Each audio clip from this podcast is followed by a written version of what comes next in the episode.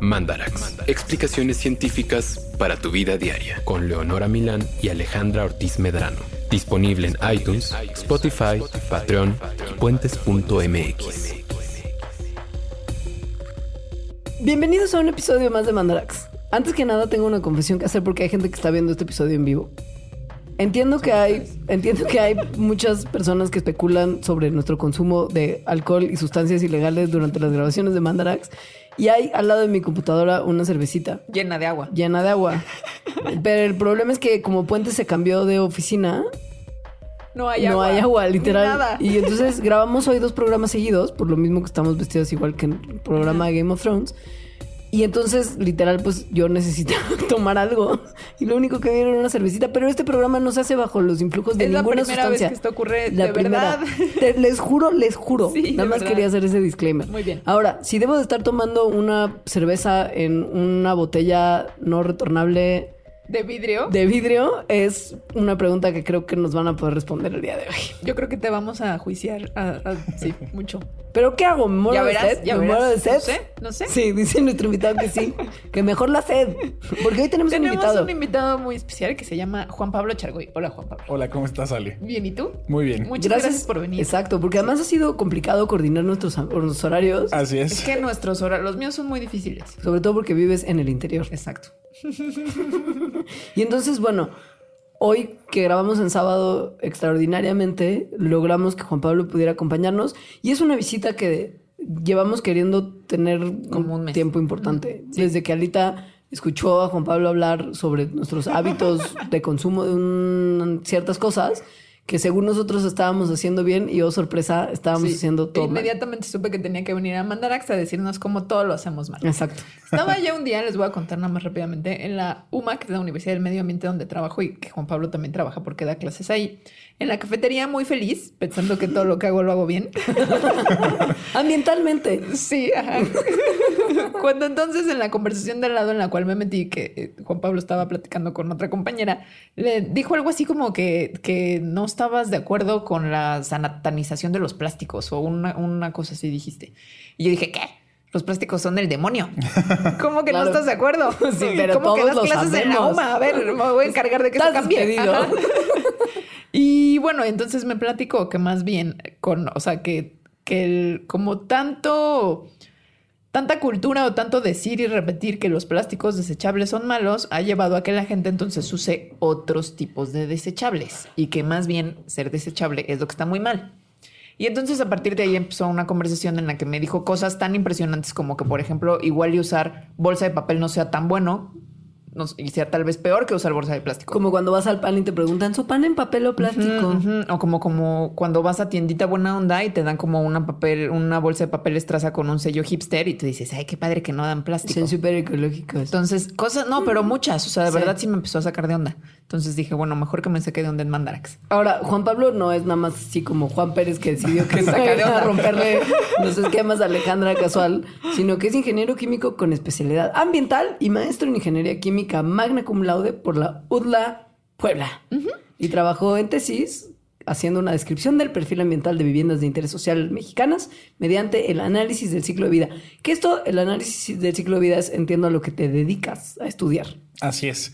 Eh, es la metodología con la que cuantificamos impactos ambientales con una perspectiva mucho más amplia que lo que usualmente el consumidor promedio tiene en la cabeza. Me encanta. O sea, o lo sea, hacemos todo mal. de todos nosotros. Sí. Y ahora estás trabajando como director de gestión de ciclo de vida en el Centro de Análisis de Ciclo de Vida y Diseño Sustentable. Cádiz. ¿Dónde es el Cádiz? Cádiz es un, eh, una empresa bastante curiosa porque aunque tenemos una oficina en Tlanepantla, realmente no hay nadie ahí. Todos están en su casa trabajando. Porque son una empresa que trabaja en analizar el ciclo de vida. y Porque saben pues que sí, home office es mejor que ir a cualquier lugar. Nadie tendría que ir a ningún lado. Ay, qué progresón. Pero igual tienen una oficina. Sí. Tenemos una oficina porque nos vemos de vez en cuando y pues eh, realmente es algo, una oficina muy pequeña que tiene unas, unos cuantos escritorios y todo sucede en nuestras casas. ¿Y qué hacen? ¿Qué hacemos? Pues em, promover la producción y el consumo sustentable. que Pero es- hacen como investigación, recomendaciones. Eh, hacemos proyectos para cuantificar impacto ambiental de cualquier producto o servicio, ya sea una cerveza hasta una noche de hotel, porque eso también se puede, eso Sí. también tiene un impacto. Ok. Y damos recomendaciones para que se mejore el desempeño ambiental de ese servicio o ese producto. O se- o sea, por ejemplo, perdón, cuando ves estas calculadoras de huella de carbono y así, ¿ustedes hacen algo que podría permitir que estas calculadoras funcionen? Exactamente. Nosotros eh, generamos un cálculo como de esas calculadoras, pero ya muy específico a cada producto, a cada compañía, con datos directos y reales para tener la información más precisa y que realmente sus estrategias de acción conlleven a una disminución del impacto ambiental. ¿Esto lo hacen por petición de las compañías o ustedes van a tocar la puerta de, qué sé yo, Boeing? A decir, hola, señor Boeing, voy a analizar sus impactos. Del Boeing de Guayaba. No, no, del Boeing de los aviones. Yo estaba pensando en- no, pensé Boeing. Boeing de Guayaba. Yo también Boeing. estaba pensando en el bowl de guayaba.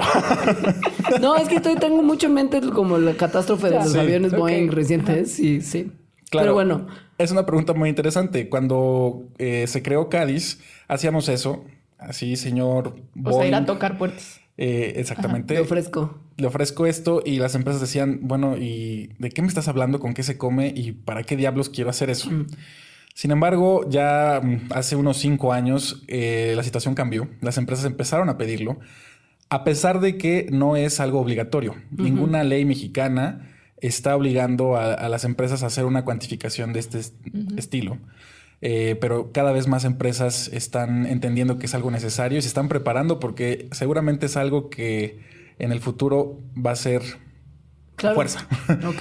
Y Va a ser de además, fuerza. me imagino que para una empresa si puede tener algún tipo de certificado de que está haciendo las cosas bien, Es consumidores co- Ajá. conscientes de que se necesita un cambio, optarán por esa marca por sobre otras. Me imagino que esa es la manera en la que, aun cuando no es obligatorio, ganan Tienen un incentivo. ajustando, claro. Esa es la idea, que si las empresas ofrecen eh, productos, digamos, sustentables con mejoras ambientales, el consumidor puede elegirlos. Pero si Claro. no está esa información disponible, si estás frente de un anaquel y no sabes cuál es mejor que otro, pues está difícil. Y esa es la situación en la que estamos en este momento. Que hay, hay mucha información, hay muchos medios de comunicación, redes sociales, periódico, televisión, pero la información es confusa, no es creíble. O sea, digamos difícil. que y hacen alguna cosa para que quienes no tenemos empresas, pero sí consumimos de empresas, sepamos. O sea, como en vez de comprarle a la empresa que me está dando en vidrio, le voy a comprar a la que me está dando en aluminio, por decir algo. La idea es eso, que si la empresa decide cuantificar sus impactos, los acompañemos hasta comunicar esa información eh, de acuerdo al público que quieren llegar. Muchas veces empresas quieren comunicarle esto a gobierno o al consumidor final o a un cliente, una comunicación business to business. Y los acompañamos en eso porque el análisis de ciclo de vida genera resultados muy técnicos eh, que nadie sabe con qué se comen. Pero la idea es que podamos trasladar esa información a algo mucho más amigable, algo que, que el consumidor o que el cliente esté eh, en relación. Por ejemplo, si te digo, es que esto genera un impacto de 10 kilogramos de CO2 equivalente. Tú vas a decir, pues chido, ¿no? Pero eh, si cambio esta información a una equivalencia y te digo, bueno, con esto que estás ahorrando de impacto debido a, a tus innovaciones en el proceso, es como si estuvieras iluminando el zócalo durante un año. Ah, ya entendí. Sí, es O sea, mucho. Sí, es mucho. Sí, exactamente. Sobre todo considerando las luces de Navidad, güey. O sea, es un Sobre todo gastadero de los últimos dos meses del año. Oye, ¿y cuáles son, así a muy grandes rasgos, los parámetros que usan para cuantificar esos impactos? Bueno, estamos basados en una norma internacional, es la norma ISO 14040.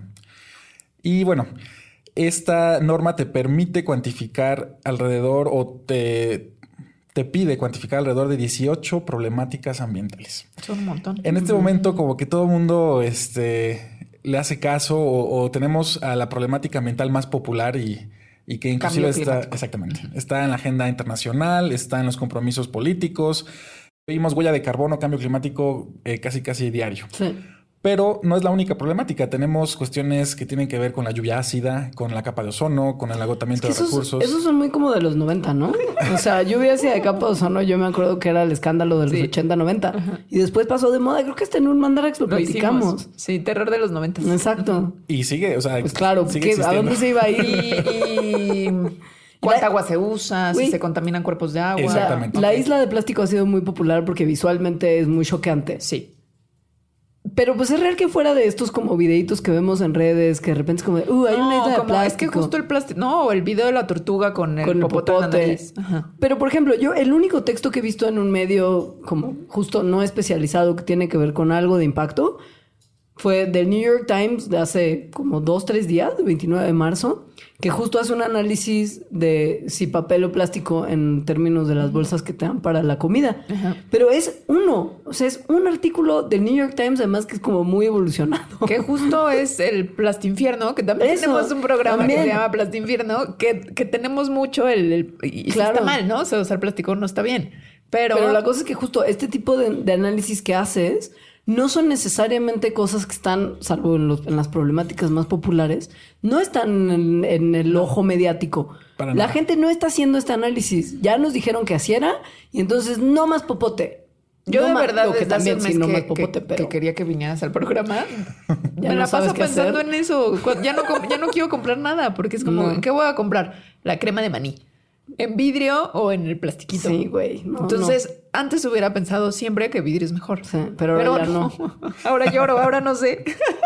Y entonces, bueno, ahora ya no quiero comer. Qué bueno que entonces estamos dando la oportunidad de que la gente que nos escucha tenga una especie de documento al que pueda referirse Sí. si quiere saber qué es mejor, si está tratando de tomar decisiones que son un poquito más conscientes para que todos vivamos en un planeta menos hecho un can- Entonces, can- nada más catástrofe. antes de empezar con muchas preguntas que tenemos Sí. y que muchas vienen también de las que nos hicieron quienes nos escuchan. Em, entonces, de los más importantes parámetros son CO2, agua, Agua, ¿Qué por más? supuesto. Eh, recursos, energía. Energía. Eh, ¿Cuánto se consume de energía? ¿Cuánto se consume de agua? Y hablando de agua, no nada más es el volumen, también es eh, la escasez eh, hídrica o el estrés hídrico que, que tiene el lugar en donde estamos consumiendo Claro. esa agua. Ok. Entonces, perdón. Sí. Todos estos análisis también son muy contextuales. Por O sea, supuesto. la respuesta va a depender de si estás en México o si estás en Estados Sí, Unidos. de hecho eso es una eh, cosa curiosa de los que hacemos análisis de ciclo vida, porque cuando nos preguntan, lo que siempre respondemos es depende. Claro. Depende dónde estás, depende eh, si estás en eh, Reino Unido, Dinamarca, México, Canadá o Brasil, el resultado va a cambiar. Ahora, ¿hay algún tipo como de lineamiento más o menos universal que podemos tomar en cuenta? No, Ah, dale. Ok. Entonces, estas respuestas que se respondan para México, claro. Sí, ¿no? Ajá. Que está bien, porque Sí, al final del día pues sí. es lo que nos concierne inmediatamente. Una pregunta más: ¿se toma también en cuenta el, el desecho y la prevalencia de este en el planeta? Por supuesto. El análisis tiene una, un, un alcance que se le conoce perspectiva de ciclo de vida. Ya. A esta también se le llama de manera coloquial una perspectiva de la cuna a la tumba. Entonces tenemos que analizar el, el impacto desde que el producto nace como un recurso natural, cómo se va desarrollando para formar un producto, cómo lo usa el consumidor y qué pasa cuando deja de utilizarlo, cómo lo desecha y qué va a pasar Claro. con ese desecho. Ok. O sea, ciclo de vida tal cual. Literal, del inicio al fin. Sí. Ok. Yo quiero empezar con mi pregunta, que me ha atormentado. La veo hasta arriba de la lista, claro. Exacto, porque como yo hice este programa, esta lista, la puse la mía hasta arriba. que es justo eh, el papel o plástico desechable, ¿no? O sea, por ejemplo, una bolsita, ¿no? Vas a la frutería y tienes la frutería normal que te dan bolsitas de plástico o la frutería más hipster que te da bolsitas de papel. Mm. O es que esto también se relaciona con los taquitos, porque ya ves Sí. que arriba de los platos te ponen a veces papel y a veces te ponen arriba un plastiquito y yo siempre prefiero los que me ponen arriba un papelito. Y hay Claro. veces que te ponen las dos. Ah, eso no me ahí, no, ahí no se debe de comer. O la pregunta también para mí sería, o, o mejor deberían de lavar cada plato individualmente en vez de estarle poniendo una superficie que evite lavarlos, porque en realidad Sí. es por eso que están. Sí, que esa, de hecho, es una pregunta que fue bastante recurrente en las que nos hicieron, que si los desechables en general, incluso si son biodegradables, no serían mejores que estar lavando y, ¿no? Lavas y entonces usas detergente y además Y contaminas gastas el agua. agua, y- sí. Esa, es- esa es una pregunta muy grande. Muy bien. Entonces, como siempre y como les decía, depende. Y eh, algo importante antes de em- eh, empezar a contestar esto ya más específico, tenemos que entender que la cuestión no es el material, es decir, ¿qué es mejor, plástico eh, O o papel. papel, bambú o acero? Eh, ese tipo de cuestiones que siempre están en el consumidor, ¿no? Esto o el otro. Eh, reducir el problema a, a ese a una, digamos, decisión binaria, esto o el otro, eh, es simplificar demasiado las cosas. Hay muchas cosas, otras, muchos otros factores en juego. Eh, lo que les decía, el ciclo de vida. Entonces, imaginemos que vamos a la panadería y nos dicen, ¿quiere una bolsa de papel o de plástico? Si yo me pongo a pensar, eh, seguramente esa bolsa es muy posible que venga de un recurso reciclado tenemos una alta eh, tasa de reciclaje en México, más allá del 60%. ¿De todo? Eh, no, de papel. Ok, ya. Eh, la Cámara del Papel en México ha, hecho muchos esfuerzos para recopilar y hacer acopio de papel. Sin pues, embargo. Perdón, de hecho, muchos de los centros de recuperación de residuos que hay en Ciudad de México, donde tú llevas tus desechos y te dan dinerito por ellos, se especializan en papel y en cartón. O sea, te reciben un par de otros materiales, pero su grueso es la colección de papel. Entonces es muy posible que esa bolsa venga de una fuente reciclada. Eso es muy bueno. Lo que no creo que ocurra con la bolsa de plástico. Seguramente va a venir de una fuente virgen. Totalmente es nueva. El petróleo es totalmente nueva y seguramente ha de ser de un plástico que se llama polietileno. ¿El PET? No. No. No, el PET es el polietileno tereftalato. Ok, ok, ok, ok. Polietileno es el de la bolsita de plástico, ¿no? El transparente aguadito. El, polietileno es el que ven en las bolsas de súper, en cualquier supermercado. Eso. Y también en pues, las panaderías. Perfecto. Entonces ahí digamos que la bolsa de plástico va perdiendo un poquito porque viene de un recurso natural y tal vez la bolsa de papel viene de un, material reciclado. Pero ahí entramos nosotros. Decimos, ok, yo estoy, tengo la idea de que el papel eh, es mejor porque el plástico es el mismo Satanás, entonces yo escojo papel. Sí. Ponme mis, mi pan dulce ahí, me lo llevo. ¿Y qué va a pasar cuando estemos en la casa? ¿Qué va a pasar con esa bolsa? La voy a tirar a la basura. La vas a tirar a la basura. Inmediatamente. Posiblemente alguien diga, bueno, la voy a guardar y a lo mejor este aguanta para otra vuelta. yo tengo una colección de bolsas de papel en mi casa. sí, justo esa, según yo, la línea como entre el ambientalista que guarda cosas y ser un hoarder es súper delgada. Es muy delgada, sí. Sí, tengan cuidado porque pasa. Y si eres como Ale que dices, bueno, ya me siento bien porque usé papel, pero va para la basura. Esa bolsa no tiene muy baja posibilidad de que se recicle. Claro, sí. Además, porque le queda la grasita exactamente. Del, pan. Va a estar contaminada con la grasa del pan y se va a empezar a contaminar con los otros desechos que van en la basura. Se va a empezar a mojar. Y definitivamente, si llegara eh, un pepenador y abriera tu bolsa de basura con con esa bolsita de pan este, adentro, diría, esto... Ya no sirve. Ya no sirve. No me voy no a... Vale la pena. No vale la pena eh, recopilar esta bolsa y, o los pedacitos de esta bolsa para llevarlo al sitio donde se acopia el cartón. Esa bolsa entonces se va a ir al relleno sanitario y precisamente como está hecho de un material orgánico, en su origen, este, pues fue un árbol, en el relleno sanitario se va a degradar. Lo cual está bien. ¿No? Lo cual es lo último que quiere un papelero.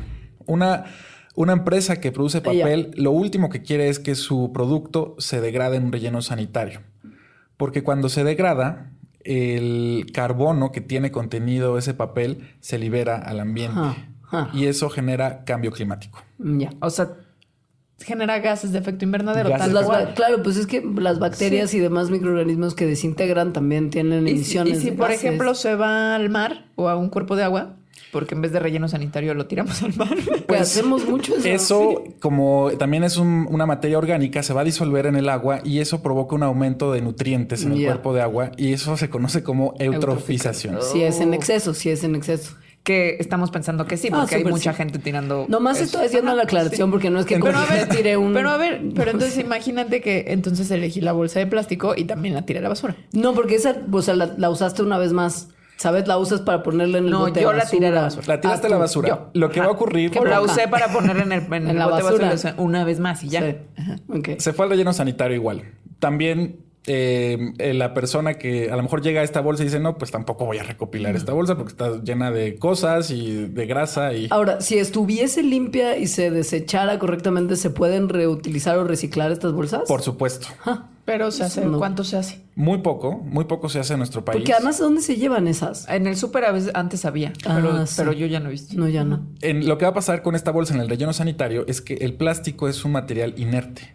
Es decir, precisamente porque no se degrada, no está eh, reaccionando, no está, digamos, conviviendo con el medio. Y lo que va a hacer esta- es estar ocupando espacio, pero no va a estar emitiendo ninguna sustancia. O si se la come una ballena. Ah, bueno, bueno, esa es otra sí. cosa. con otros 80 Pero kilos. es que tú insistes en tirar la basura al mar y no Bueno, relleno es que un de basura se tira al mar. Pero si estamos hablando del contexto, digamos, Ciudad de México, Sí. lo más seguro es que acabe en un relleno sanitario y esté ahí unos 500 años ocupando espacio, pero no va a estar emitiendo ninguna sustancia, ningún gas de efecto invernadero como lo hace el papel. O sea, al final es mejor el plástico. En ¿Eso este- nos estás diciendo? En este contexto en el que estamos viviendo, en donde no hay dónde poner la bolsa de papel Claro. o dónde separar el plástico, así como está la situación y la infraestructura, es mejor el plástico. Ahora, ¿qué pasa? Porque creo que esto, esta pregunta sí, también es sea. importante hacerla. ¿Qué pasa cuando yo decido no usar ni papel ni plástico? Porque pon tú que no como pan dulce, entonces no voy a la panadería porque superada del azúcar. Pero sí voy a al súper y entonces a la salida hay súper donde no te dan cajas. Ajá. Y entonces yo llevo mi bolsa reutilizable. Entonces, al demonio papel o plástico, ja, ja, ja. Yo gané porque tengo una bolsa reutilizable. ¿Sabes ¿O qué? no? No ganaste porque esa bolsa Eso. que es No reusable. vamos a ganar nunca. No, esa bolsa que es reusable es de plástico. La bolsa verde que ven en el súper, Sí. Ese es plástico que se llama polipropileno. Entonces a mí me da mucha risa cuando dicen vamos a estar libres de plástico y usemos ahora la bolsa ecológica. Pues esa Pero bolsa la es de plástico. muchas veces. Pero lo- claro. eso no es mejor. y eso sería la mejor opción. Si la llevas todo el tiempo. Que lleves todo el tiempo tu bolsa tu vida, pon tu- reusable a la panadería y en vez de que, que diga, que te pregunten, oye, ¿quieres plástico o papel? Le, le digas, mira, mejor ponlo aquí Claro. o en mi canastita o, O me lo como, me lo como en el camino. Que fue lo que hice. Exactamente. Eh, y aquí eh, nuevamente regresamos, es que depende. Claro. No es eh, tan simple como plástico o papel, no, depende. Eh, ¿Cómo está la gestión de residuos en la ciudad donde se está usando esa Claro. bolsa de plástico?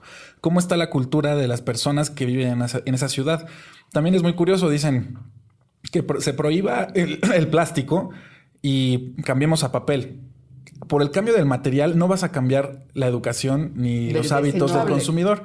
Eso quiere decir que eh, en vez de tener un montón de bolsas de plástico tiradas, vamos a tener un montón de bolsas de papel tiradas en la calle y no vamos a reciclar. Que en realidad esto creo que es a lo que te referías en esa conversación que escuché, aunque que la satanización del plástico está llevando a que pensemos que las otras opciones ya resolvieron el problema. Exactamente. Y no resuelven nada. No resuelve nada, solamente estamos cambiando el, el tipo de material. Ajá.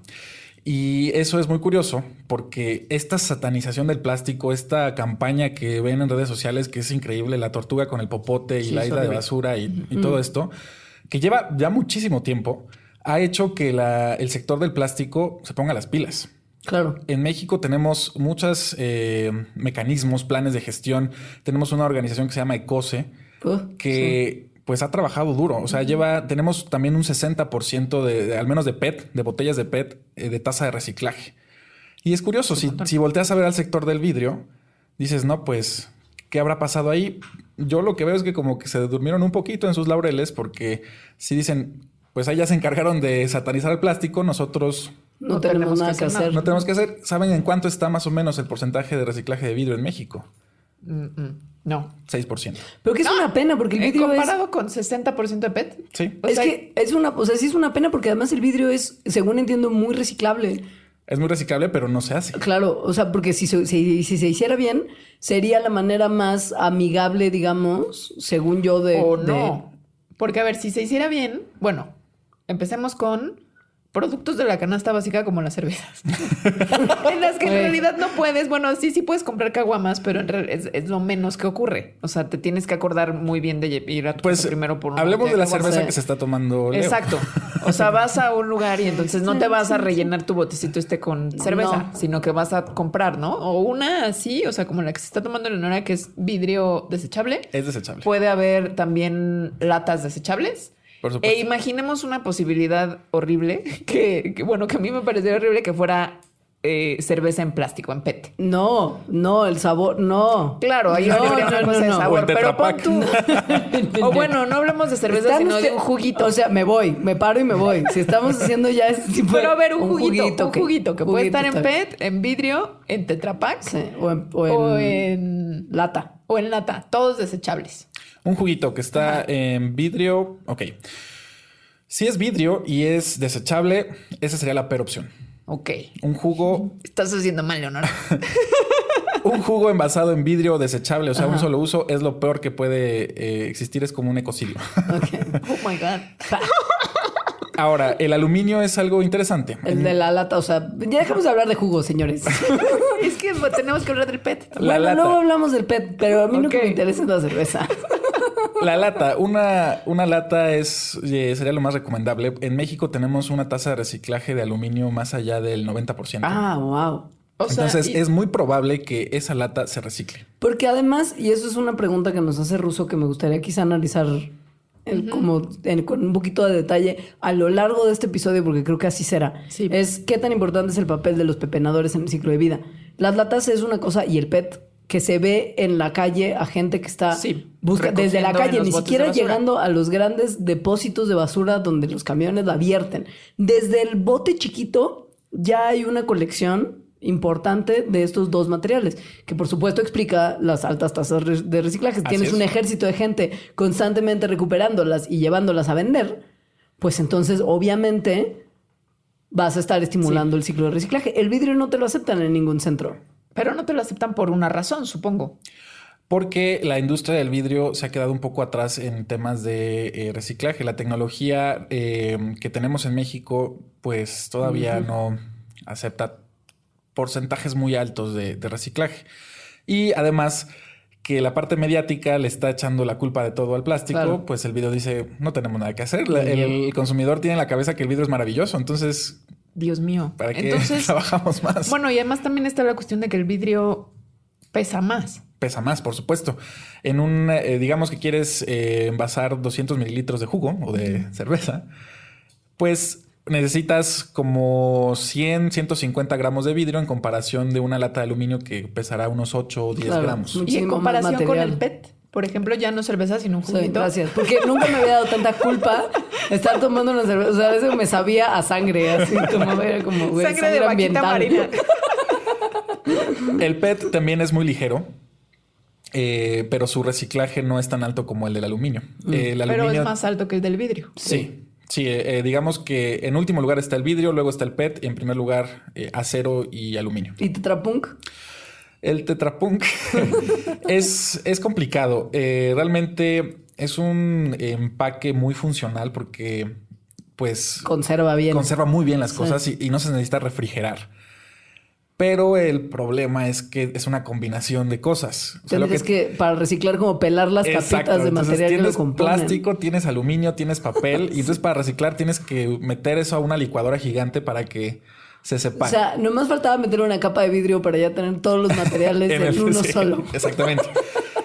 Entonces, eh, la- lo que sí tiene Tetra Pak es que ha trabajado mucho. Tiene planes de, de- de gestión de sus residuos y sí está eh, pues generando centros de acopio, tiene ya infraestructura donde separa esto y se, se generó un material que se llama polialuminio con el que haces otras cosas como tapas de alcantarillas o aplicaciones de arquitectura eh, para utilizar ese material. Cosa que el vidrio no ha hecho. O sea, el, vidrio pues dice, está chido, ¿no? Dice Ya todo, ganamos. dice todo mundo piensa que estamos bien. Sí. Que en Sí. realidad yo sí pensaba eso. Ahora, por ejemplo, si es vidrio que no es de un solo uso, por Ah. ejemplo, yo compro mi latita de, bueno, no mi latita, mi botecito de chile chipotle y después lo lavo y lo uso para en vez de un topper. Sí. Y entonces lo uso varias veces en mi refri y en mi cocina. Eso cambia completamente la situación. Pero el PET también lo podrías usar así. Pero no tanto porque el PET se desgasta y después de un tiempo Se ya no es feo. bueno usarlo y el Sí, vidrio Sí. dura mucho Se más. desgasta y puede ser que adquiera algunos olores. Sí. Por ahí hay algunos estudios que generan algunas sustancias. Medio carcinogenic. Entonces, ahí hay Sí, un, un sí. debate. En general, lo que logra reusarse y tiene una vida útil larga es lo más conveniente. Ya. Entonces, esa siempre es como eh, la regla de, de- de este tipo de decisiones.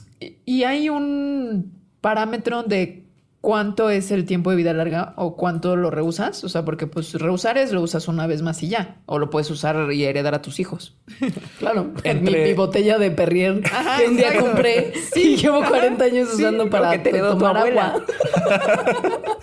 Entre más eh, extiendas la vida de, de algún producto, de un envase, vas diluyendo el impacto ambiental que va generando. Pero hay como un, una, Como una, una- una línea, en la que digas después Ya la de esto ya, exacto. No. Ah. Ok.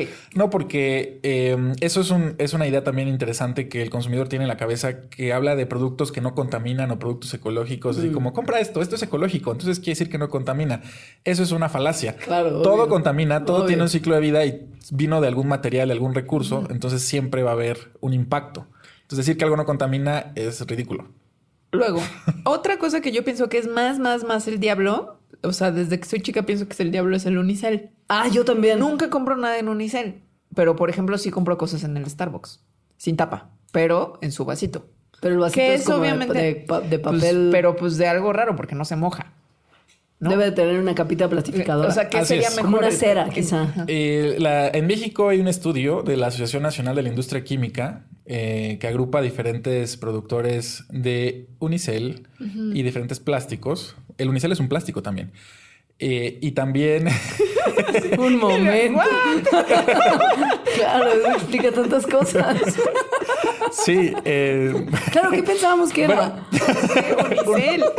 Un material extraño. como de una hecho, espuma. Yo pensé que era una es- espuma de, no sé, de algo. Pero es un hule. no sé si eh, en los empaques han visto eh, muchas veces en la parte de abajo Sí. viene un triangulito y tiene un número. Es el del reciclaje. Eso Sí. mucha ¿No? ¿Qué gente mucha gente piensa que es el número de veces que se ha reciclado. No, no, Eso es- no. No, Eso no es posible. El numerito es el tipo de plástico. Ajá. eh, O al- material, ¿no? Porque también no tienen las datas. Sí, puede Ajá, ser. Sí. Pero generalmente está enfocado a plásticos. Sí. Entonces, mm, eh, no lo tengo muy fresco, pero me parece el 1 es PET. El 2 es polietileno y así sucesivamente.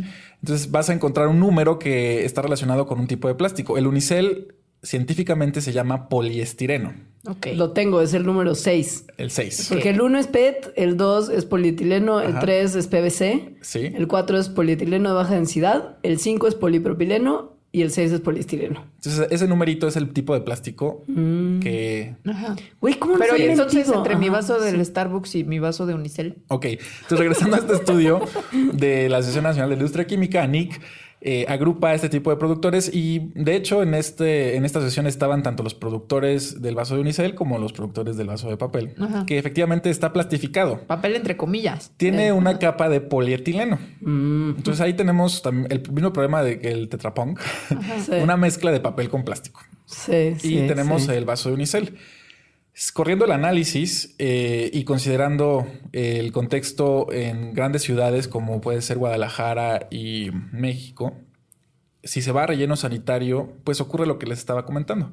El papel se va a degradar, va a generar gases de efecto invernadero, mientras que el unicel pues va a estar ahí mucho Mil- tiempo, miles de años. miles de años ocupando. Ahora, también depende de qué eh, problema ambiental veamos. Si hablamos de cambio climático, el Peor papel, papel. resulta peor. Pero si hablamos de agotamiento de recursos, el unicel es peor. Porque se están agotando los yacimientos de petróleo crudo, Claro, etcétera, para Ya. fabricar Y ese además unicel. su- supongo que hay más material en el vaso de Unicel que en el otro, que en el de papel con plástico. No, al No, revés. porque tiene más aire. piensa El es unicel como está hecho súper esponjoso. Exactamente. Tiene una ventaja que se hace con muchísimo aire. Entonces necesitas, eh, digamos, 4 gramos de, de unicel para tener un vaso, mientras O que sea- un vaso de papel requiere unos 15 gramos de material. Pon tu mejor unicel que PET por la cantidad de material usado, solo por la cantidad de material usado. Aquí está difícil porque entra algo que es importante, que es la función. Ya. Entonces, la función del unicel y el PET sí es diferente. Ok, O plato sea, de plástico, plato de unicel, que eso sí en Exacto. desechables sí es una decisión Para que se tiene cosas que que, tomar. son frías. Como para el platito de picnic, que hay unos de unicel. Sí. Como para el pastel, platito de pastel para Sí, para fiesta infantil. que- El plato de, Perdón, estamos siendo súper clavadas. de, de fiesta de cumpleaños, seguramente vas a encontrar unicel. Y curiosamente, la otra opción va a ser unicel, pero se llama eh, poliestireno cristal. O sea, va a ser el mismo material. Ah, o sea, el unicel es el mismo plástico del plato, solo más inflado. Sí. Pero entonces sería mejor unicel que el plástico no inflado porque tiene más aire que plástico. Posiblemente. Aquí. eh, ya sé. Aquí lo que tienes que pensar es, voy a comprar estos desechables. Y dices, ah, aquí tengo la opción compostable. Pero si no tienes composta, de nada sirve. Porque esos platos compostables se van a ir al relleno sanitario y van a generar emisiones. O sea, no Ahora- se van a compostear por sí solos. no. claro. ¿No? Sí, o sea, porque diga la etiqueta que es compostable, no va a suceder. Claro. Ok, o sea, Ahora- compostable no significa lo tiro a la calle y mágicamente se deshace. Exactamente. Y eso es lo que queremos. Queremos que, que tiremos las cosas y se desaparezcan. Eso, a ver, pero, y eso pero, no ejemplo, es posible. Si realmente hubi- hubiese creo que en la Ciudad de México hicieron una, una planta de composta, Sí, tenemos que por eso nos, claro, nos obligaron A con toda la razón a separar. Si mi plato compostable va a esa basura que no está llena de otros desechos que luego también la gente hace lo que quiere con el bote de orgánico e inorgánico, pero pon tú que yo mando mis compostables al lugar correcto y el camión llega y no los mezcla y se los lleva a la planta de composta, entonces el material del papel pues sí, o sea, sí genera emisiones, pero de alguna manera regresa y puede ser utilizado para nuevos proyectos agronómicos. Exactamente. Entonces, en ese caso, en ese contexto, donde Sí. sería eh, maravilloso que nuestra ciudad tuviera eso, Sí.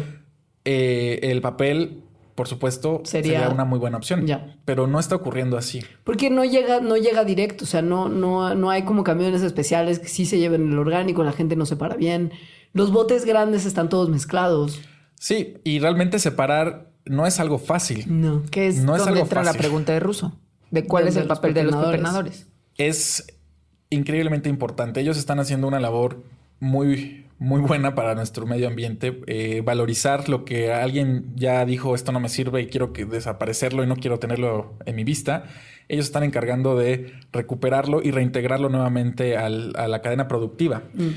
Sería excelente que esto se formalice, que realmente veamos que esto no sea como una economía eh, Informal. informal y Que, que además es extraordinariamente rentable. Por o sea, la gente que está arriba de las cadenas de pepena de la Ciudad de México Pues estaba es el rey de los millonaria. ¿no?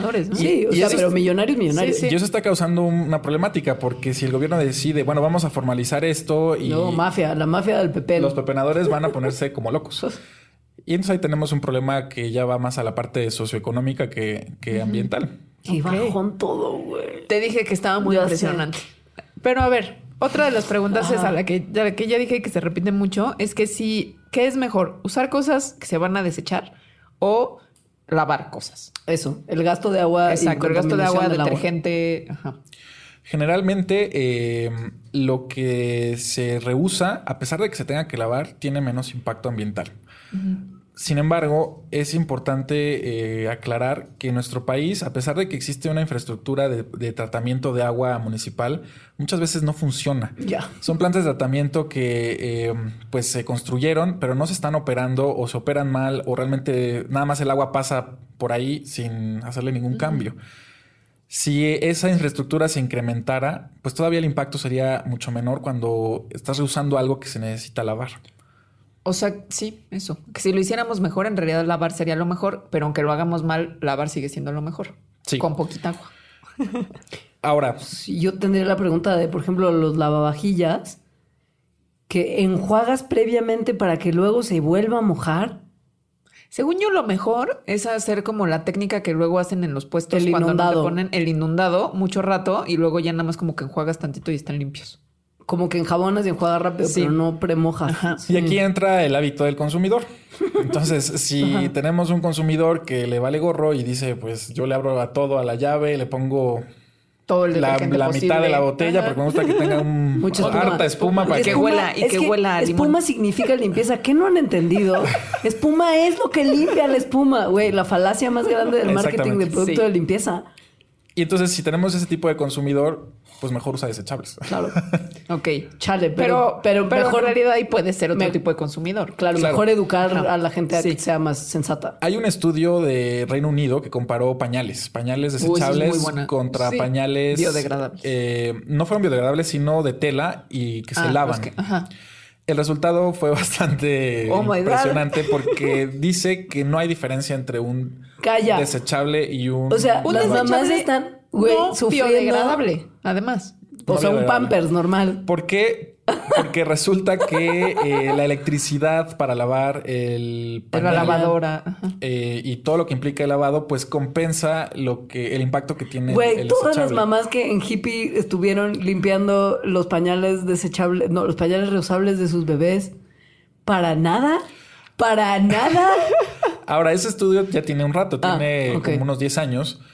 Y lo que decía es, bueno, lo que tenemos que, en lo que tenemos que trabajar es tener una generación de energía mucho más limpia. Claro, En vez claro, de que claro. se usen combustibles fósiles como el carbón. eh, eh, si esa electricidad es más limpia cuando lavas el pañal, pues el impacto va a ser menor. Cosa Ya. que ahorita no es en México. En menos. México, No, nada, para nada. sí, todo lo contrario. contra- y en nuestro contexto actual, pues... Se ve que mm, tampoco, lo será. Oye, y a ver, ya que estamos hablando de cosas de la casa, de las cosas que una persona típica hace en su casa, o sea, como lavar la ropa, bañarse, este, lavar los platos, comprar PET, eh, utilizar productos de limpieza, ¿qué crees que es lo peor, pero que se puede cambiar también fácilmente? Los, híjole, los productos de ¿Cómo limpieza, elegir? los productos de limpieza tienen un impacto bastante fuerte en las descargas de agua eh, que se van a, pues, al drenaje y en teoría deben- deberían de pasar por una planta de tratamiento que a veces no funciona y va a terminar eso en el mar. O sea, si se consigue detergente biodegradable sería lo óptimo. Será lo óptimo usar la menor cantidad de, de productos químicos. No sé si les pasa que Yo tengo uno para con- el vidrio, otro Sí, para sí. el suelo, Pero otro si para el todo se mueble. puede lavar con vinagre además. Yo ahora lavo con vinagre, limón y bicarbonato. Sí. Sí, Todo. Todo, lo lavo y así. se lava Bueno, bien. La ropa no, pero todo lo demás la ropa podrías. ¿Sí? Con, no, no sé. Uso, uso detergente De bicarbonato. Blancanieves, Ah, que según más- la revista Profeco es el mejor y biodegradable. Sí. Entonces traten de usar la menor cantidad de productos químicos Ok. para Eh, no o sea, descargar. ese, ese cambio, que en realidad es un pequeño cambio, te ahorra dinero y le ahorras un montón al medio ambiente. Tal vez para ustedes sea un pequeño cambio, pero les aseguro que mucha gente eh, cambiar a vinagre puede ser un todo un reto, sobre todo porque Bueno, huele, o- huele diferente. raro. Pero es que por eso le echas el limón. Huele a limón en el que yo luego les paso la receta. Por favor. Pero seguramente sí es difícil, por ejemplo, si eres un restaurante, si Claro. eres un hotel, Tengo una o sea, ahí sí sería muy difícil. Tengo una pregunta que es muy, muy mensa, pero tú que tienes estudios de química probablemente nos puedas ayudar. ¿Vinagre y bicarbonato no están siendo contraproducentes al juntarse y ser un ácido y una base? No, eh, ahí estás haciendo reaccionar eh, una sal con un ácido Mm. y pues por eso se, hace la La efervescencia espumita. Y Ya. Y no pasa nada. no pasa nada. O sea, sigue limpiando chido. Sí, Yo lo vi en internet. Es que luego internet miente. sí, internet. miente. Pensemos en que la gente ya tiene sarampión otra vez después de como 20 años de erradicada la enfermedad en Estados Unidos. X. Oye, y, mm, y el boiler prendido todo el tiempo, usar estufa de gas o usar estufa de Eléctrica. eléctrica o boiler eléctrico en vez de boiler de gas. Bueno, pero boiler eléctrico de cualquier manera usa gas. O sea, según yo no hay boiler que con pura electricidad caliente el agua. Hay como el piloto eléctrico y el piloto de No, según con- yo sí hay unos que, son puro que es una resistencia. Puedes tener una resistencia, puedes Sí. tener un, un panel eh, Ah, sí, solar, solar, todo Eso bien. sería lo, Lo ideal, claro. A pesar de lo que se requiere para hacer los paneles. Es que duran un montón. Mi mamá tiene un panel solar en su casa desde hace como 20 años. Bueno, no 20, pero 15. Sí. Fácil. Pero estamos hablando de estos en los que parece un serpentín. ah, en el que hay una manguera que, que se calienta. Exactamente. Ajá. Y ahora que hablas de, de los paneles solares, eso es interesante. Eh, si tienes algo solar, pues no vas a tener emisiones de gases de efecto invernadero, pero necesitas extraer un montón de metales y cosas bien eh, complicadas para generar un panel solar. Eso, pues, tiene impactos en otras áreas. Tal vez ayudas cambio climático o lo disminuyes, pero te estás acabando las reservas de litio. Por, Lo que nos lleva a la pregunta que me interesa a mí, además a título personal, que es coche eléctrico o híbrido o motor de gasolina. Porque la contaminación de la gasolina contra la contaminación de las baterías. También depende. En México tenemos una mezcla energética bastante eh, cargada al fósil. Sí. Entonces, si tú estás consumiendo energía eléctrica para cargar tu coche, pues estás eh, consumiendo la energía que viene a partir de gas, eh, diésel, combustóleo. O sea, al final etcétera. siempre acabas co- consumiendo energía. Porque, porque si conectas tu coche a la toma de corriente, en el caso de un auto eléctrico, pues esa electricidad viene Sí. de combustible fósil. Ajá. Exacto. Ahora, si nuestro gobierno decidiera irse más hacia lo limpio, la opción sería. Bueno, pero estamos hablando de escenarios realistas. Sí. o sea, hoy 2019. En este No, momento, no. pues Vamos a traer de vuelta el motor de carbón. hay que tener cuidado con eso porque eh, pues estaríamos eh, consumiendo más eh, energía a partir de, de fósiles. Y otro problema de los eléctricos es la batería. Ahora, justo, porque mi coche es híbrido y entonces no se carga en la corriente, pero gasto infinitamente menos gasolina que lo Eso normal. es excelente. O sea, yo creo que en el contexto en el que estamos, un híbrido sería la mejor opción en este momento. Calla, mejor que un eléctrico en Por el supuesto. contexto mexicano. Sí. Por supuesto, Wow, porque fuerte. estás combinando gasolina y que se cargue solito el coche, no tienes que conectarlo y eh, pues el problema de un eléctrico que se carga es que vas a generar baterías Claro. que hay que disponerlas apropiadamente para que no generen cuestiones tóxicas por ahí. Damn, homie. Yo tengo la pregunta del millón. que es, ¿dónde es mejor echar el papel de baño? Ay, eso según yo está fácil. No sé. A- ahorita no ha habido ninguna respuesta que sea fácil. No, es verdad. ¿En el bote o en el excusado? Bueno, el papel de baño está diseñado para que se desintegre con Sí. el agua. Entonces, eso debería de ser hacia el excusado. Eh, la verdad, echarlo al bote le estás haciendo la vida muy complicada a nuestros amigos pepenadores. Es- claro, se están ¿ves? encontrando con cosas que no. Pero es que según Pero- yo también depende de dónde estás, ¿no? Tenemos el problema de que a veces el drenaje o nuestros, y nuestras instalaciones no permiten eh, que podamos echarlo en la taza. Si Mm. se tapa, si, si tenemos problemas de ese estilo, eso complica. Y si nuestro país tuviera una buena infraestructura de tratamiento de aguas, pues Sería, sería, claro. sería increíble. Ahora, yo entiendo que además el problema no solamente para los pepenadores es la posibilidad de transferencia de enfermedades Así vía es. el papel de baño ahí jangueando. O sea, creo que en este caso el gasto ambiental que podría significar el agua no tratada se puede compensar con salud pública. Sí. De claro. no Ajá. fomentar prácticas que permiten que la materia fecal esté ahí libre si puedes desecharla de una forma en la que se va literal lejos de las poblaciones. Claro, y si el sistema Bueno, realmente no se va funcionara... porque contamina el agua, ¿no? Eh, sí, o sea, en este momento, si no tenemos una Sí. infraestructura para tratar el agua, va a acabar en un cuerpo de agua y va a generar eutrofización. Me refiero como sim- simplemente como también a términos de salud pública en una ciudad como Inmediato, la Ciudad en de el México. inmediato. De México, Ajá. que claro, el agua Sí. que se va no llega a rehusarse en, en CDMX. Sí, la usan se va a molestar. Pero eso se- debería ser lo que eh, deberíamos de hacer. Lo- o sea, lo echas al- a la taza, llega a la planta de tratamiento. La planta de tratamiento puede generar inclusive energía Claro. a partir de, de ese material. Materia orgánica. Y luego Todo lo regre- podríamos estar haciendo bien. y luego regresar esa agua para volverla a usar. Pero... ¿Qué tal? que-. Eso lo Sí. hacemos en la UMA si genera energía, pero no podemos tirar el papel en la taza. O sea, como que las bacterias que se encargan de hacer eso Es como el no efecto se pueden letrina. comer En el las, papel o algo en, las, en las letrinas tampoco puedes tirar el papel en la letrina. Y tampoco puedes hacer del uno y del dos en la En el misma mismo letrina. lugar.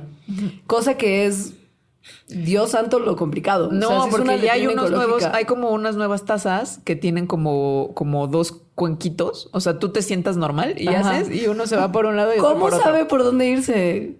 No, porque está diseñada ¿Physics? la taza así. Por la anatomía. claro, sí. Ahora, yo me pasa que mi experiencia era en un lugar muy en la playa donde no había esta Donde era un infrastructure hoyo. de taza, güey. Entonces había dos hoyos.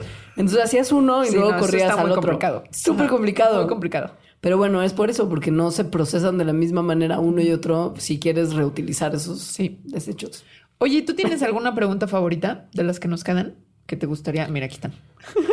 Que ya, ya, ya abarcamos ya, casi todas. sí. Eh, Y queda nada más ah, el árbol de. Navidad y el árbol artificial es una muy buena. Ah, y filtro de agua, eso también me interesa. ok. Ya son las únicas dos que faltan, ¿no? Muy bien. Sí. El filtro de agua. Bueno, les puedo platicar de. mm, No sé si han escuchado de Purit. es un. Sí, el de Marta de baile, que anunciaba la señora de baile. Ajá. Es de Unilever. Es de Unilever. Ah, sí, Ellos que hicieron tienen aquí abajo, de hecho. Sí, que vende, tiene Sí. todo el mundo porque los venden bien baratos en Sí, el en Costco. el- ajá. Sí. Yo tuve uno. Ellos hicieron eh, análisis de ciclo de vida de, de eso y lo compararon contra un garrafón. Sí. Y resultó mucho mejor el, el filtro. Ya pensé por un momento que ibas a decir Sí, yo ya me también. iba a tirar de la ventana. resultó el filtro mucho mejor. eh, debido a que, pues, eh, te evitas un montón de transporte y el proceso con el que se, mm, ¿Purifica? se purifica el agua de garrafón tiene una merma Ya. de, de agua que no se, se presenta en el filtro. Entonces. Nice. un filtro bueno, sería- una. Ok. Una. Sí, descansa mi alma. Y hablando del árbol eh, de Navidad artificial o, o natural, pues para que tengamos un arbolito natural en nuestra casa, tienen que pasar alrededor de unos 6 a 8 años eh, en el bosque, consumiendo pues fertilizantes, Agua. agua, pesticidas para que vaya creciendo. Entonces, pasas 8 años cultivando el árbol, lo cortas, lo pones eh, una Un temporada Ajá. y, Dos, y generalmente pues lo desechas, aunque hay personas que Que lo conservan para siempre. y eso genera mucho más impacto que inclusive traer un árbol hecho de PVC eh, de China. ¿De verdad? Sí. Güey, pues es que es una cosa que es anualmente un recurso muerto. Y el consumo que implica. Y el árbol de PVC de China, ese sí me lo heredó mi abuelita. Ay, pero ese O tiene sea- plomo. Acuérdate que en el Mandarax de la Digo, Navidad- era, era, O sea, tienes que era comprar solo uno que una no frase tenga por decir, plomo. yo no me lo quedé, pero seguramente Ya. una prima lo tiene. Sí, claro. Yo tengo, yo tengo mío en la infancia y ya no lo saco porque tengo miedo al plomo. Pero, por ejemplo, tengo un árbol hipster de madera Ah, he visto. basura. Sí. Sí, les digo, generalmente todo lo que tiene una vida útil larga, comparado con algo desechable. Y que sí se utilice esa vida útil. O sea, que la gente que lo. Claro, usa- porque si dices, compro mi bolsa ecológica del Y súper la usó tres veces. y, y siempre que voy compro una nueva bolsa, ahí estás dándole la torre al, al- Ahora- al planeta. No, no podemos, me, me queda clarísimo todo lo que hemos platicado y creo que hay maneras de tomar decisiones más inteligentes a partir de aquí, pero sí sigo muy consternada por el tema de la basura plástica.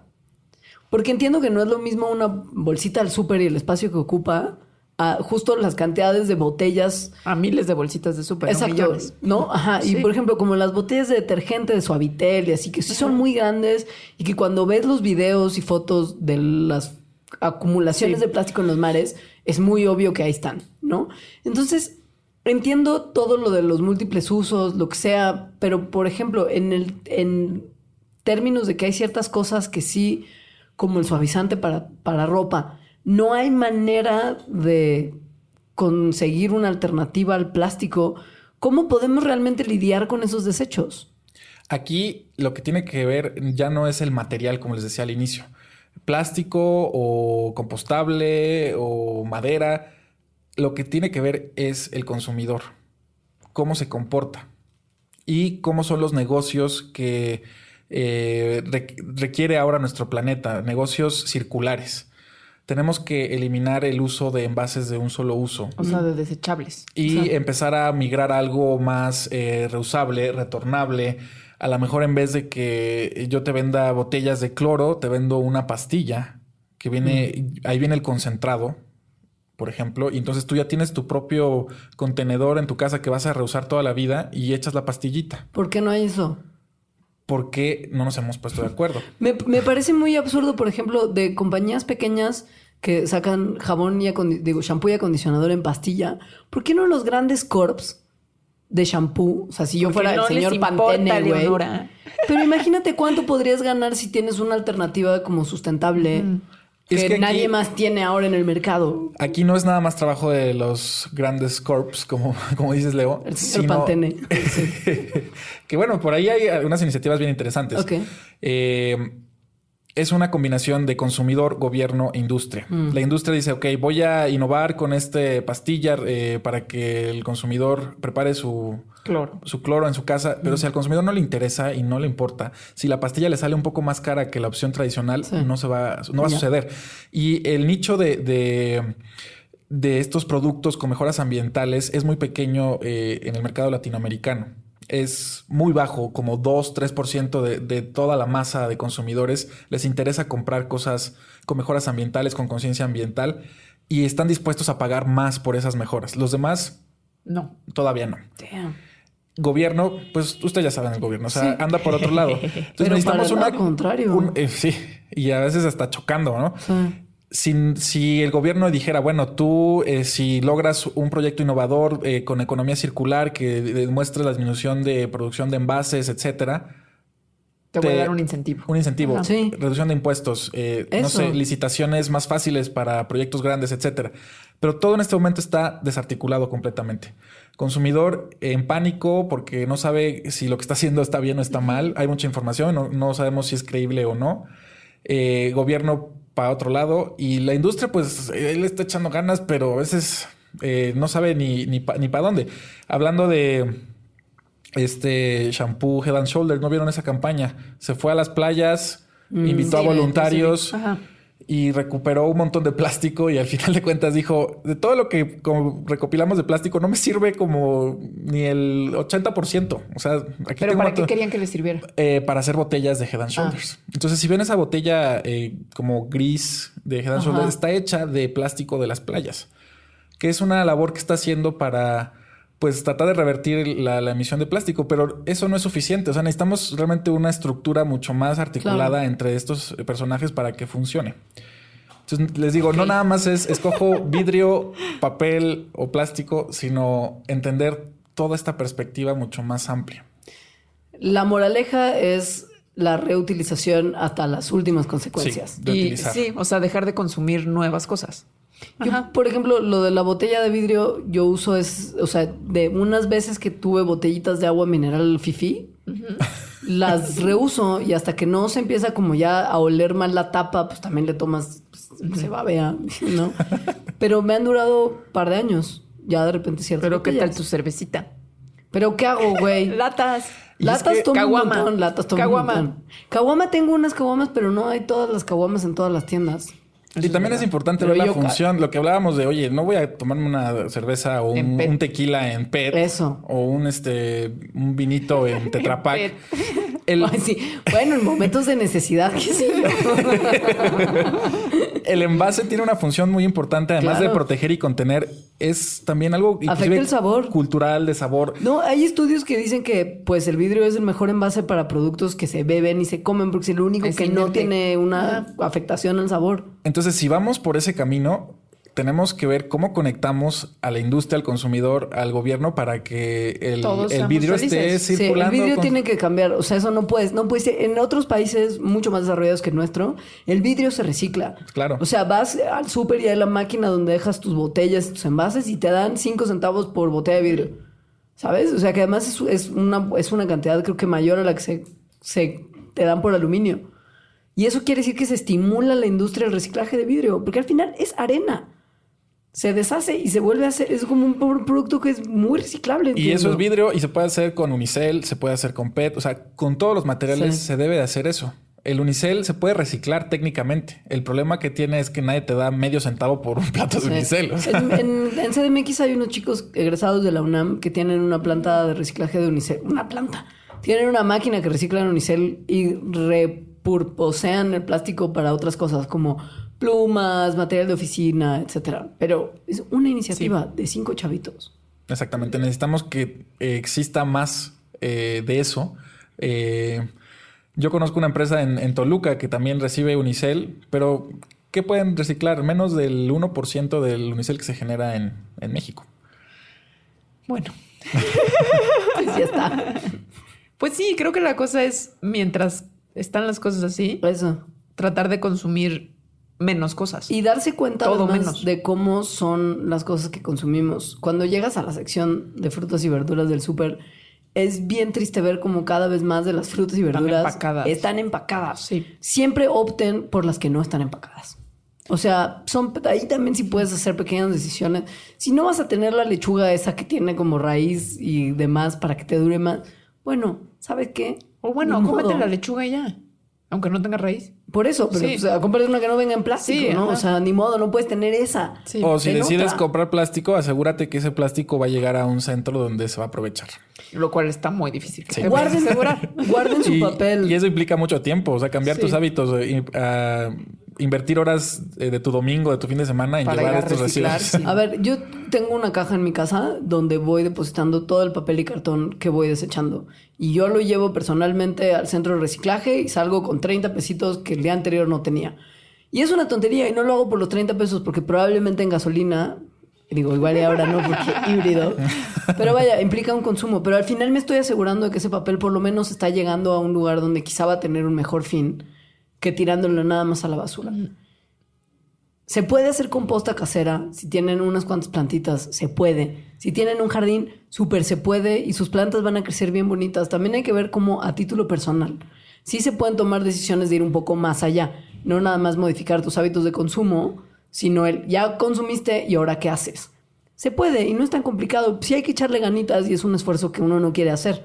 Sí, lamentablemente pues, el ser humano tiene una resistencia al cambio Durísimo. durísima. Y eso es lo que eh, hay que vencer para pues alcanzar esta idea de sustentabilidad, cambiar. Y eso es lo complicado. Yo lo veo con, por ejemplo, mi papá es diabético y le encanta la Coca-Cola y pues... Ay, No sé por qué, pero creo que hay como una relación directa entre una y la otra. Pues bueno, Ay, pues bueno. nos quedamos tristes y sacadas de onda. Pero, con, más esperanza información, también. sí. Porque lo que es muy bonito de esto es saber que si se pueden, si se hacen las cosas de otra forma, hay Yo la soluciones. verdad, esa pregunta de qué es lo peor, lo peor, se la había preguntado ya. ¿Y qué te me había había dicho? hecho lo mismo que los productos de limpieza. Sí. Y ahí fue cuando busqué en el internet Lo del vinagre. y lo empecé a hacer. Pero además tú tienes a Fungi del vinagre. O ya no. Este vinagre es vinagre blanco. Ah. O sea, compro galones de vinagre blanco. Pero dura un montón porque le echas bien poquito a la mezcla. Ajá. ¿Y tu hongo no podría hacer eso por ti? Es vinagre de manzana. ¿Y no sirves, eh? Creo que no, no sé. No está, no tiene el pH que necesitas para Ajá, limpiar. tiene que ser muy ácido. Y tu hongo no puede no comer manzanas. Súper ya poniendo a trabajo forzado a un pobre hongo. Oye, muchísimas gracias por acompañarnos en este programa. Qué paro. Sí, muchas Y qué muchas horror, gracias. pero eso no es tu culpa. No, pues muchas gracias por invitarme. ¿Dónde te podemos encontrar y dónde podemos encontrar el Tu lugar trabajo. donde trabajas? En Sí, tu internet, trabajo, si ustedes sí. ponen CADIS o Centro de Análisis de Ciclo de Vida, ahí está nuestra página. Es con ese, no con Z, no es como esa región Con- de Spain. Exactamente.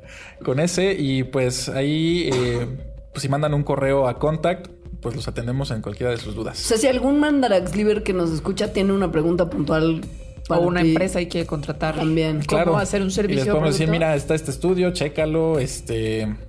eh, aquí no se ha hecho tal cosa, pero en Estados Unidos, en Reino Unido, en Brasil eh, existe esta información, pero cu- acuérdense que el contexto es, es todo para este tipo de análisis. Cómo se comporta el consumidor es muy diferente en cada ¿Sí país. sientes que quieres vivir en Noruega? Sí, por momentos. A mí me pasa a veces. Es padre. Bueno, pues muchas gracias, Juan Pablo. Gracias a ustedes. Gracias a la gente que nos escuchó. Sí. Recuerden que pueden comunicarse con nosotros a través de Twitter, Facebook e Instagram. Estamos con un nombre diferente en cada red porque al demonio. Estamos arroba mandarax en Twitter, facebook.com diagonal mandarax lo explica todo, Instagram arroba las mandarax. Gracias. Adiós. Mandarax. Explicaciones científicas para tu vida diaria. Con Leonora Milán y Alejandra Ortiz Medrano. Disponible en iTunes, Spotify, Patreon y puentes.mx.